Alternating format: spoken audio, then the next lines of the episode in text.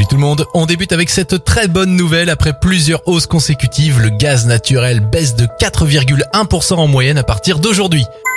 On poursuit avec euh, cette bonne nouvelle pour l'égalité des sexes. Le constructeur suédois Volvo va offrir des congés paternité et maternité de 24 semaines à l'ensemble de ses salariés, quel que soit le pays ou le sexe. Bravo on termine avec cette très belle invention, le sac à dos guide pour les malvoyants, équipé de caméras, d'un GPS, d'écouteurs et d'une intelligence artificielle.